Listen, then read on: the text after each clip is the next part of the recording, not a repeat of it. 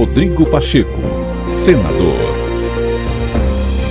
Ao falar para representantes do mercado financeiro em São Paulo, o presidente do Senado Federal, Rodrigo Pacheco, afirmou que é preciso que os líderes dos três poderes atuem em conjunto para conter o que chamou de possíveis atos antidemocráticos no próximo dia 7 de setembro, data em que o Brasil completa 200 anos de independência. A fala do presidente do Senado vai no sentido, mais uma vez, de reforçar o Estado Democrático de Direito como única garantia de uma sociedade ordeira, pacífica e respeitosa. Esse 7 de setembro de 2022 não é um 7 de setembro qualquer. É um 7 de setembro muito especial para o Brasil. Nós vamos comemorar 200 anos de independência do nosso país, em 1822 reconhecida essa independência em 1825 na Carta do Rio de Janeiro, mas se considera 1822 nosso ato de independência. De modo que eu espero sinceramente é que a sociedade brasileira possa ter suas preferências eleitorais, possa ter suas manifestações,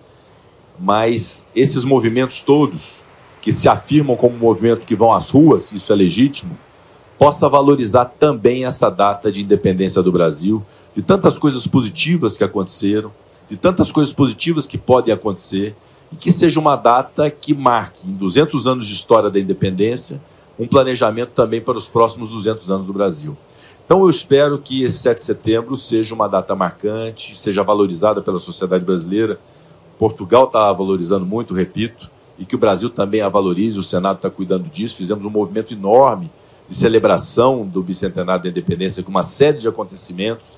e as manifestações de cunho político que possam se dar no dia 7 de setembro, tudo que eu espero, que sejam ordeiras, que sejam pacíficas, que sejam respeitosas às instituições e o papel de nós agentes públicos, o papel das instituições, o papel da presidência da República, o papel do presidente do Congresso, do presidente do Supremo, de todas as instâncias, é um papel muito importante de pacificação e de conter eventuais arroubos antidemocráticos. Tudo o que nós não precisaríamos é no dia 7 de setembro, celebrando os 200 anos de independência do Brasil, termos manifestações que busquem violar a Constituição, que busquem serem, serem arroubos antidemocráticos, que questionem a obviedade daquilo que é uma realidade no Brasil, que nós vivemos e continuaremos a viver no Estado democrático de direito.